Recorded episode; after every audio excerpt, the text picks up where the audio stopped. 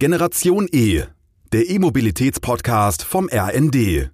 Herzlich willkommen zu Generation E. Mein Name ist Dorothee Heine und auf meinen heutigen Gast freue ich mich ganz besonders, denn heute geht es um ein Thema und einen Bereich, den jeder von uns kennt, aber ich bin mir ziemlich sicher, dass wir gar nicht so viel wissen. Es geht nämlich um den Güterverkehr der Deutschen Bahn. Und eine ganz besondere Expertin in diesem Bereich ist Dr. Sigrid Nikutta, Vorstand Güterverkehr der Deutschen Bahn und Vorsitzende des Vorstands der DB Cargo. Hallo, schön, dass Sie da sind, Frau Dr. Nikutta. Schönen guten Tag, Frau Heine. Also, natürlich habe ich mich erstmal kundgetan äh, vorab zu Ihrer Persona und ich war sehr erstaunt, wie Ihr Werdegang ist. Und habe feststellen können, dass Sie promovierte Psychologin sind. Und jetzt wollte ich doch mal hören, wie kommt man denn von der Psychologie zu einem Bereich, für den auch mein Herz schlägt, nämlich der Mobilität. Und in Ihrem Falle, ähm, vielleicht können Sie das auch kurz vorab erläutern, welche Station Sie vorher hatten, die Sie ja auch sehr, sehr erfolgreich besetzt haben, dass wir Sie einmal persönlich ein bisschen besser kennenlernen. Sie können sich vorstellen, diese Frage höre ich durchaus häufig. Was? Sie sind Psychologin und der Schienengüterverkehr, den ich seit äh, über drei Jahren hier verantworte bei der Bahn, ähm, äh, der ist eigentlich so der härteste und auch der männlichste Bereich bisher gewesen. Das haben wir schon geändert und ändern wir gerade. Aber wie kommt man als Psychologin zum Schienengüterverkehr? Ich habe Psychologie studiert, weil mich Menschen wirklich äh, und die Motivation und der Antrieb äh, interessieren. Was bringt Menschen dazu, etwas zu tun, etwas nicht zu tun? Ähm, und mit dieser Ausgangslage bin ich dann sofort nach meinem Studium in, äh, in Unternehmen gegangen, in mittelständische Unternehmen zu Beginn, äh, habe da für den Inhaber gearbeitet und ausschließlich Unternehmenssanierungen gemacht. Also Arbeitsplatzabbau, Restrukturierungen, aber auch Neuaufstellung der Unternehmen. Also wir haben Arbeitsplätze reduziert, aber wir haben viel, viel mehr Arbeitsplätze erhalten. Ähm, nach mehreren Jahren in dieser Tätigkeit habe ich gedacht, jetzt möchte ich in ein Großunternehmen und ich möchte in die neuen Bundesländer. Und so bin ich zur Deutschen Bahn AG gekommen. Damals bin ich für die Bahn nach Dresden gegangen. Hatte noch nichts mit Güterverkehr zu tun, hatte bis zu dem Zeitpunkt ehrlicherweise auch noch nie was mit der Bahn zu tun gehabt. Ähm, bin dort erst in den Bildungsbereich eingestiegen, naheliegend als Psychologin, habe mich dann aber über den Bildungsbereich weiterentwickelt, immer mehr in den technischen Bereich und habe mir dann die Frage gestellt, wo gibt es eigentlich das größte Veränderungspotenzial im Güterverkehr? Und so bin ich äh, schon im Jahre 2000 in den Schienengüterverkehr eingestiegen, habe da alles gemacht, was Sie sich vorstellen können.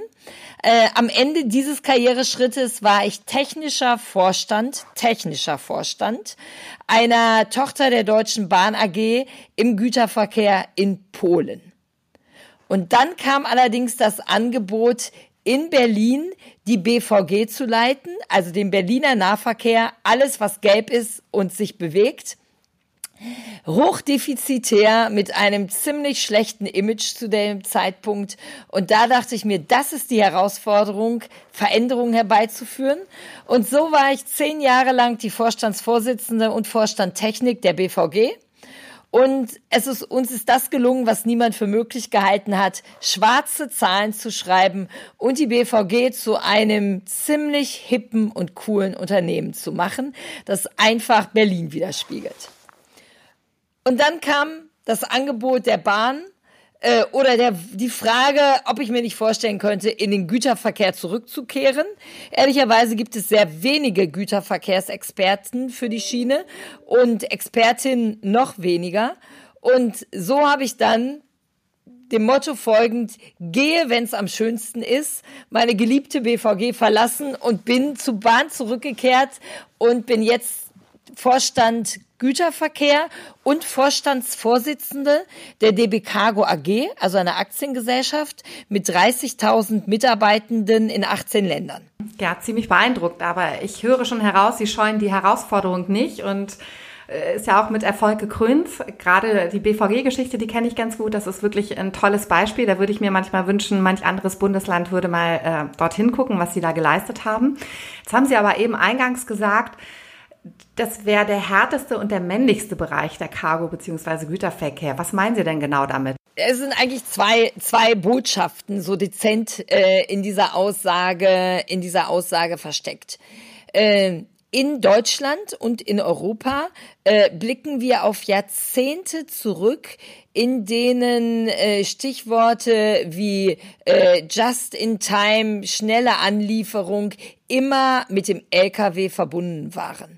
Äh, äh, ne, während der Anteil der, der Schiene im Güterverkehr äh, äh, nach dem Krieg äh, noch rund bei 80 Prozent lag, liegt er heute bei 19 Prozent, 1,9. Und das ist schon eine Steigerung.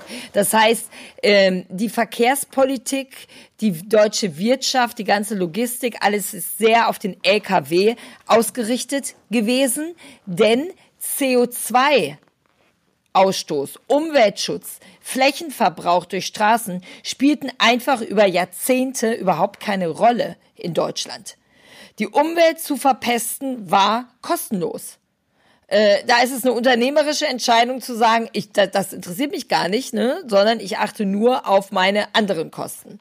Das ist also ein harter Change, ein wirklicher Veränderungsprozess, der jetzt politisch äh, stattfinden muss, in den Unternehmen stattfindet. Da kommen wir bestimmt gleich noch dazu. Äh, die eine Seite und die andere Seite mit hart heißt äh, äh, und ähm, auch innerhalb ähm, der Bahn ist es so, dass wir natürlich im Fernverkehr sehr viele Berufe zu tun haben, haben, die auch mit Service am Kunden zu tun haben, im Regionalverkehr ebenso. Im Güterverkehr haben wir natürlich einen Kundenservice, ähm, äh, der überwiegend äh, telefonisch oder per Mail stattfindet, Auftragsannahme und Abwicklung. Äh, das eigentliche Geschäft findet aber draußen statt. Züge zusammenstellen, Züge Züge rangieren, Züge fahren. Äh, und das findet bei jedem Wind und Wetter draußen statt, mit teilweise echt noch schwerer körperlicher Arbeit. Und da ist der Männeranteil noch, noch sehr, sehr, sehr groß. Hm, ja, verstehe. Danke für die Einordnung. Also ich habe im Vorgespräch schon so ein bisschen auch mal mein Bild geteilt. Nämlich, wenn ich an den Güterverkehr denke, dann ist es wirklich so ganz martialisch noch. Ne? Entweder äh, in der Tat, ich stehe irgendwo draußen und es fährt ein nicht enden wollender Zug, der relativ rostig ist und laut ist an mir vorbei. Oder ich sitze im ICE, wenn ich äh, zum Beispiel von Hamburg nach Berlin unterwegs bin. Und irgendwie findet es immer statt in meiner Wahrnehmung, aber es ist so ein ganz verschrobenes Bild, weil gefühlt ist der Güterverkehr ja sehr innovativ und Sie haben auch gesagt, es steckt, unsere Mobilität steckt ja mitten in der Transformation. Können Sie das mal ein bisschen weiter erläutern? Weil eigentlich gefühlt, ähm, gerade auch weil ich ein sehr interessantes Gespräch hatte mit einem Experten, der das ganze Thema Lkw auseinandergenommen hat und ich echt feststellen musste, da ist kein Silberstreif am Horizont, was emissionsfreie Lkw angeht. Ähm, was für ein Potenzial steckt denn im Güterverkehr? Also einmal, was leistet ähm, DB Cargo und der Güterverkehr jetzt schon in Deutschland? Und wo wollen Sie gerne hin? Was gibt es da für ein Potenzial, was noch zu heben ist? Ja, ähm, das Potenzial was die was die Schiene für den Güterverkehr hat, ist jahrelang und äh, das beschreiben sie mit ihren rostigen Zügen, die sie irgendwo sehen, jahrelang überhaupt nicht genutzt worden, weil man irgendwie der Meinung war, man bräuchte es gar nicht. Man könnte eben alles über die Straße abwickeln und der Güterverkehr auf der Schiene sei ein eher zurückgehendes Geschäft. Genau das Gegenteil ist richtig. Äh, seit 1994 hat sich der der Güterverkehr auf der Schiene auch mehr als verdoppelt. Also da gibt es eine Entwicklung. Ähm, und dennoch ist er, ist er ist er, ist er ohne Ende steigerbar. Die einzige, äh, der einzige limitierende Faktor ist die Infrastruktur, also die Gleise und die Schienen, auf denen alles fährt bei uns, äh, in die in den letzten Jahren wenig, heute wissen wir zu wenig investiert worden ist. Das müssen wir jetzt ganz schnell nachholen. Dann können wir die Potenziale eben auch nutzen. Jeder Güterzug, der so lang ist, ist super im Übrigen. Nicht, wenn sie an der Schranke stehen, aber sowohl für die Wirtschaft als auch für die Umwelt. Denn ein Güterzug kann bis zu 52 LKWs ersetzen. So, und damit, und das ist auch vor, im Hinblick auf ähm, Arbeitskräfte natürlich eine wichtige Aussage. Ich brauche eine Lokführerin oder einen Lokführer, um quasi 52 LKWs zu bewegen. Das Ähm, da, das, das ist der erste ganz, ganz positive Faktor. Und damit sind wir natürlich enorm platzeffizient. Wir, brauchen keinen Platz auf den Straßen, sondern auf den Schienen, die da sind und die natürlich noch ein bisschen besser ausgebaut werden könnten. Mehr Weichen, mehr, über, äh, mehr, mehr Überholgleise und ähnliches. Das sind unsere Wünsche an die Infrastruktur. Richtig ist, manche der Wagen sind, und da komme ich nochmal drauf, rostig, weil es kommt auch nicht auf die Schönheit der Wagen an, ehrlicherweise. Die Wagen sind teilweise 40 Jahre im Einsatz, machen einen guten Dienst. Laut sind sie allerdings längst nicht mehr. Denn alle Güterwagen, die in Deutschland verkehren, sind mit den sogenannten Flüsterbremsen ausgerüstet. Da bremst also nicht mehr Stahl auf Stahl, sondern so eine Art Multikomposit-Kunststoff auf Stahl. Äh, damit ist die wahrnehmbare Geräuschbelastung durch einen Güterzug halbiert. Also ein enormer Fortschritt an der Stelle. Und äh, wir transportieren alles, was die Industrie oder die Wirtschaft benötigt. Äh, wenn Sie gerade die aktuellen Diskussionen verfolgen über Kohletransporte, äh, wir transportieren quasi über Nacht in großem Umfang wieder Kohle. Obwohl wir eigentlich dachten, dass Kohle ein auslaufendes Modell ist, wird es am Ende, hoffen wir alle gemeinsam auch sein. Aber äh, uns ist es gelungen, in der größten Reaktivierungsaktion unserer Geschichte über 1000 Güterwagen für den Kohletransport, die eigentlich nicht mehr gebraucht werden sollten, zu reaktivieren und jetzt wieder einzusetzen. So können wir alle Kraftwerke versorgen. Das ist das eine. Aber andere Industrien, wie die Stahlindustrie, die chemische Industrie, transportieren wesentliche Teile mit dem Güterverkehr ähm, genauso wie die Automobilindustrie und da sowohl die Teile in die Werke als auch die fertigen Autos. Und ein ganz, ganz wichtiger Markt ist der kombinierte Verkehr. Also das, was Sie in Container packen können. Äh, das wird immer mehr. Standardisierung ist hier das Gebot der Stunde. Die Container kommen über Schiffe an oder die Fabriken packen in Container. Und Container können problemlos auf der Schiene transportiert werden. Da haben wir noch ein riesiges Potenzial. Jedes Mal, wenn Sie einen LKW mit einem Container auf der Autobahn sehen, äh, wissen Sie, dass wir noch etwas falsch machen. Denn eigentlich ist die, in einer idealen Welt werden Container auf LKWs nur ganz kurze Strecken transportiert und zwar bis zur nächsten Möglichkeit auf der Schiene transportiert zu werden.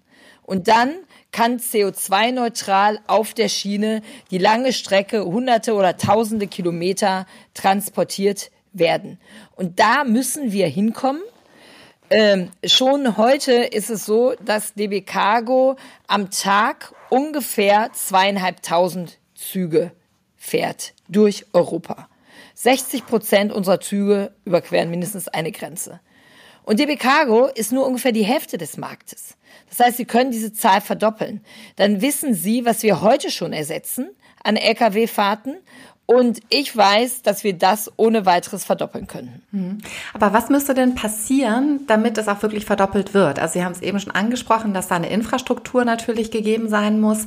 Aber welche Hebel und von wem müssen diese Hebel dann auch umgelegt werden? Weil, also seit gefühlt mehreren Dekaden ist es ja, wissen wir, dass die Güter, die LKWs runter von der Straße und rauf auf die Schiene müssen. Und dann als ich würde jetzt mal sagen, gesund denkender Mensch, stellt man sich ja die Frage, warum ist denn das nicht so? Jetzt gerade im Hinblick auf die Klimaziele, die wir erreichen wollen, die ja wirklich ähm, immer ambitionierter werden, weil uns die Zeit wegläuft. Also was muss passieren? Ist es Aufgabe der Politik? Ist es Aufgabe der Konsumenten? Also wer, wo sind die Verantwortungen?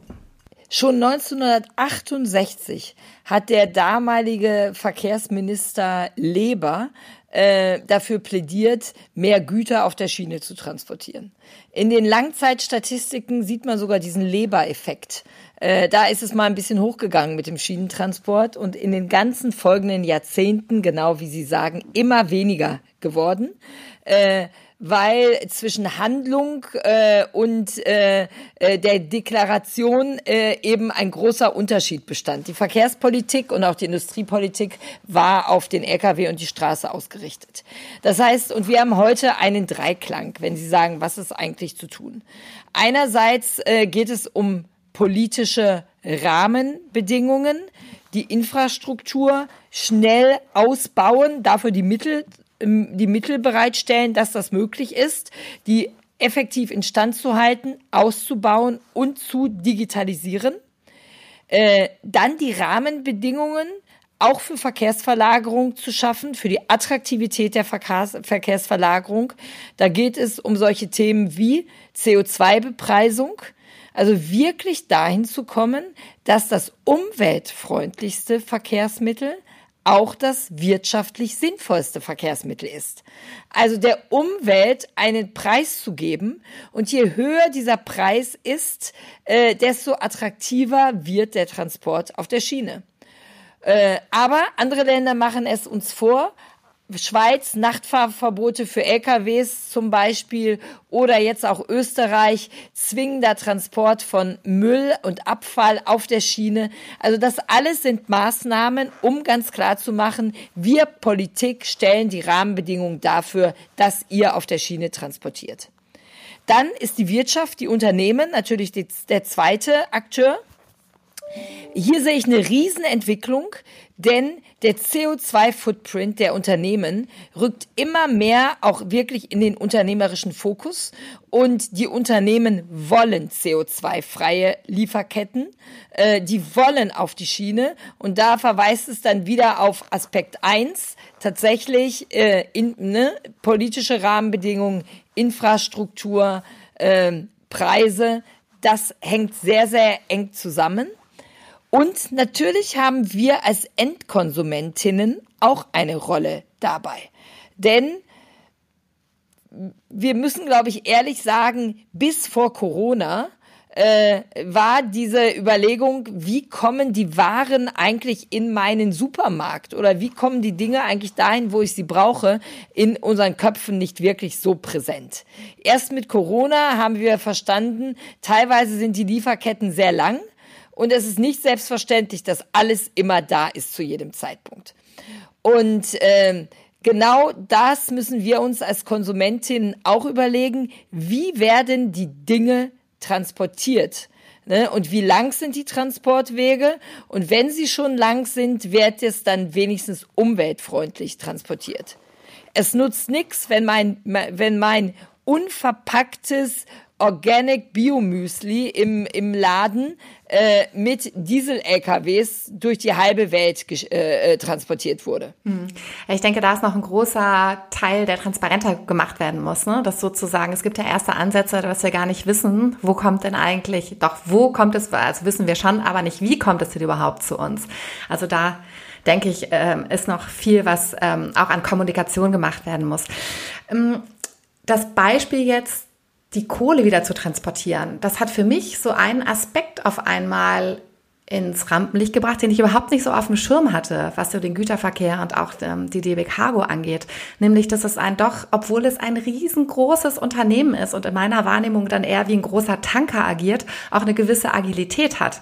Also, dass innerhalb kürzester Zeit ähm, etwas realisiert werden kann, was äh, sehr wichtig ist für ein ganzes Land, nämlich äh, sozusagen eine Energieknappheit, äh, der wir auf einmal entgegenarbeiten müssen. Und dann gibt es noch ein zweites Projekt, da würde ich Sie bitten, das einmal zu umreißen, was mich sehr beeindruckt hat, nämlich als es den Angriffskrieg gegen die Ukraine gab, konnte auf einmal konnten Hilfsgüter relativ kurzfristig über die Schiene in die Ukraine gebracht werden. Und vielleicht können Sie uns einmal äh, erläutern, wie es dazu kam und wie Sie da so schnell agieren konnten. Äh, liebe Frau Heine, tatsächlich, äh, äh, oft hat man dieses Tankerbild äh, im Kopf.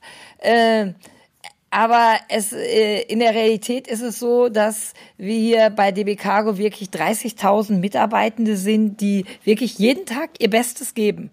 Und wir, wir äh, zum Beispiel bei, als, als das Thema Kohle hochkam, äh, da ist es dann relativ klar, ne?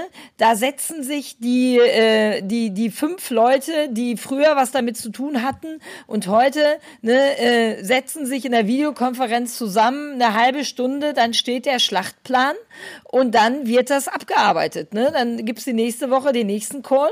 Also wir sitzen jetzt einmal die Woche eine halbe Stunde, das reicht, und besprechen die Lage und dann weiß jeder, was zu tun ist und wir organisieren die ganzen Verkehre durch Europa für die Kohle.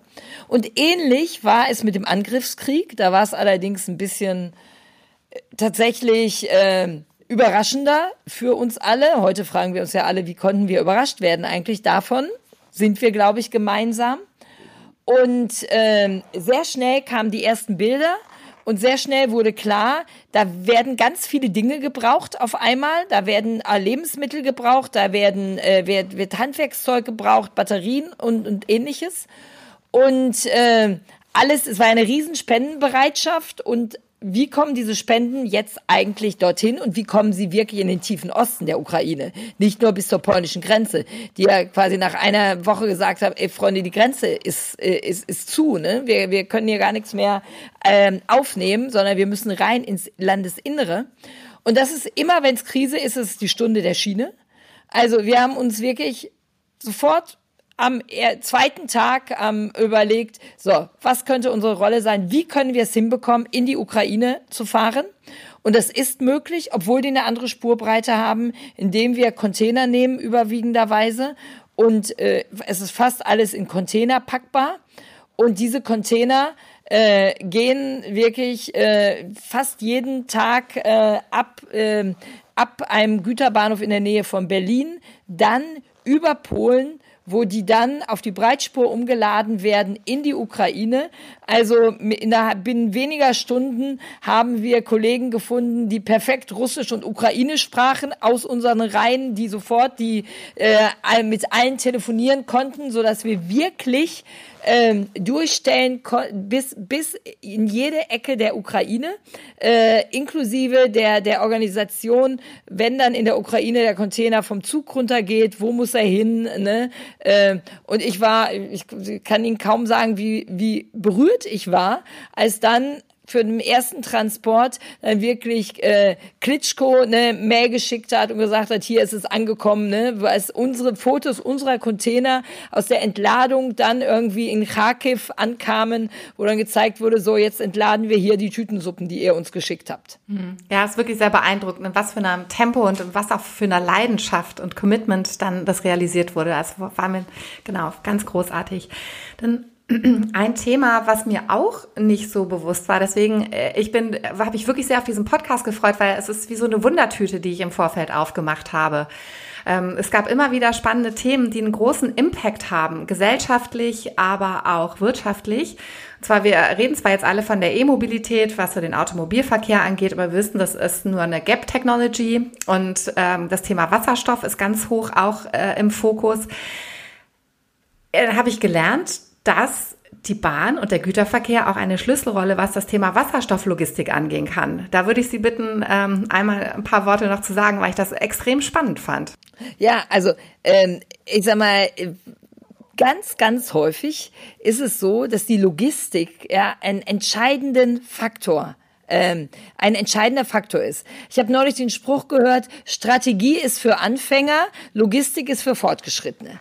Und ein bisschen ist es so. Du kannst dir die klügsten Dinge überlegen, sie müssen am Ende transportiert werden. Und ähm, äh, Wasserstoff ist genauso etwas. Also wie transportieren wir den Wasserstoff? Denn er entsteht eben oft nicht dort, wo er gebraucht wird. Und äh, wir haben eine lange Geschichte im Transport von, von Flüssigkeiten, von Gasen. Und äh, da haben wir natürlich sofort gesagt, okay, wir sind eigentlich prädestiniert und wir haben jetzt Lösungen äh, entwickelt, den Wasserstoff zu transportieren in wirklich allen Formen, in denen er auftritt, die dann natürlich unterschiedlich effizient sind.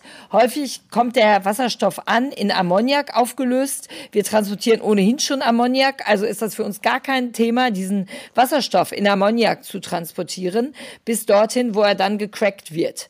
Äh, das ist die eine der der schnellsten und effektivsten Methoden, die jetzt sofort, die jetzt funktioniert. Also wir haben auch immer die Technik, die jetzt dann da ist. Und äh, bis hin zu, ich sag mal, wenn wir jetzt über LNG-Terminals reden, ähm, auch dort, ne, dass auch dort muss es abtransportiert werden. Und da, äh, wenn, wenn da eine Pipeline gelegt wird, wie kommen die Rohre dorthin, ne, an die jeweilige Stelle? Natürlich auf der Schiene. Wir bringen sie dafür dorthin, damit dann auch dann die entsprechenden Pipelines äh, gebaut werden können. Oder, und darauf bin, äh, bin ich persönlich sehr, sehr stolz, weil viele gedacht haben, das geht nicht. Ähm, wir, ähm, wir, wir nutzen zunehmend statt konventionellem Diesel HVO, also Diesel aus Frittenfett, um es mal ganz einfach zu sagen. Ähm, viele haben da immer gesagt, das kann nicht sein in den, in den Motoren, die, die ihr habt, ne, da, da muss der herkömmliche Diesel rein. Wir haben es getestet, zertifiziert, äh, es ist möglich äh, und äh, wir fahren zunehmend jetzt eben auch damit komplett CO2-neutral. Wirklich, selbst wenn wir eine ältere Diesellok einsetzen, ist diese so gut wie CO2-neutral. Mhm. Ja, das sozusagen ist was, was mich so wahnsinnig freut in diesem Thema.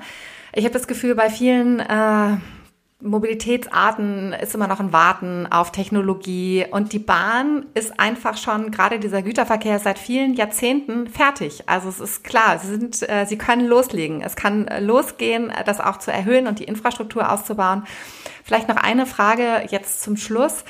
Was sind denn so die größten Herausforderungen? So ein bisschen hat man äh, im Laufe des Podcasts ja schon gehört, ähm, aber vielleicht können Sie das nochmal zusammenfassen und vielleicht dann auch nochmal so ein Bild skizzieren, wie Ihrer oder was Ihre Vision ist, so DB Cargo und der Güterverkehr in zehn Jahren. Die, die, größte, die größte Herausforderung ähm, ist mit Sicherheit, dass auch im Güterverkehr auf der Schiene in den letzten Jahrzehnten sehr, äh, sehr wenig investiert wurde, so dass wir doch sehr viel manuelle Tätigkeiten haben, die sehr aufwendig sind. Und jetzt muss man, äh, muss man mit viel Kraft in Digitalisierung und Automatisierung investieren. Das ist ganz, ganz entscheidend, damit ich den großen CO2-Hebel, den ich in der Hand habe, auch wirklich umlegen kann. Denn, Sie sagten es, im Gegensatz zu vielen anderen sind unsere Technologien fertig. Unser, unser grünes Netzwerk steht. Das muss nicht aufgebaut werden. Es steht. Ähm, äh, wir haben auch ein System, das nennt sich Einzelwagensystem, wo eben einzelne Wagen äh, transportiert werden, wirklich ein grünes Rückgrat über dem ganzen Bundesgebiet. Aber es ist, das, ist äh, im Moment nicht wirtschaftlich. Und die größte Herausforderung ist im Moment, diese Zeit, diesen Gap zu überstehen, zu sagen, ja, es ist jetzt nicht wirtschaftlich, aber dennoch müssen wir darauf setzen. Wir müssen ihn weiterentwickeln und stärken und nicht aus falsch verstandener Wirtschaftlichkeit jetzt unser grünes grünes Rückgrat kappen und uns dann wundern, dass wir aber mehr CO2-Ausstoß haben. Denn ähm, denn DB Cargo und die Bahn, wir sparen jetzt schon, wir sind der größte CO2-Einsparer im Verkehr. Wir haben im Verkehr das größte, die größte Herausforderung. Also wir müssen eigentlich viel, viel stärker darauf setzen. Und meine Vision ist tatsächlich, dass wir äh, Verkehr über CO2 denken dass wir wirklich dahin kommen und sagen, was reduziert eigentlich am effektivsten und am schnellsten? Wie können wir unsere CO2-Ziele im Verkehr auch erreichen? Und dann darunter deklinieren, welche Maßnahmen sind es denn, die wir ergreifen müssen. Und da bin ich sicher, dass die Stärkung des Güterverkehrs auf der Schiene, des Personenverkehrs auf der Schiene die allerersten Maßnahmen sind. Denn auch Elektromobilität, all das, worüber wir diskutieren auf der Straße, äh, hat erstens immer einen Zeitstempel, hat zweitens natürlich immer alle möglichen Nebenaspekte noch, ne, was mit der Entsorgung und, und ähnliches und löst auch unser Platzthema in den Städten und auf den Straßen in keinster Weise. Also dieses Primat des äh, des, äh, des umweltfreundlichsten Verkehrsmittels. Wenn wir das durchgesetzt bekommen und das die Maxime ist und nicht immer das Primat des günstigsten Verkehrsmittels, dann haben wir wirklich was geschafft. Und das ist meine Vision für Deutschland und für Europa. Sehr, sehr spannende Ansätze. Vielen Dank. Vielen Dank auch für Ihre Zeit. Ich muss ganz ehrlich gestehen, mein Blick hat sich jetzt wirklich um 100, äh, nee, was sagt man, um 180 Grad, also wirklich, also wirklich komplett geändert auf äh, das gesamte Thema. Und ähm, ich habe das Gefühl in dem Gespräch mit Ihnen, ich höre die Passion äh, für das, was Sie da tun und drücke ganz doll die Daumen, dass auch seitens der Politik äh, Sie da alles möglich gemacht wird, dass da richtig Tempo drauf kommt. Ja, ganz herzlichen Dank. Ich hoffe auch, dass die, der Blick der Hörerinnen und Hörer sich ein Stück weit verändert, denn wir haben hier wirklich einen Diamanten äh, in Deutschland. Herzlichen Dank, Frau Heine. Das war Generation E, der E-Mobilitäts-Podcast vom RND.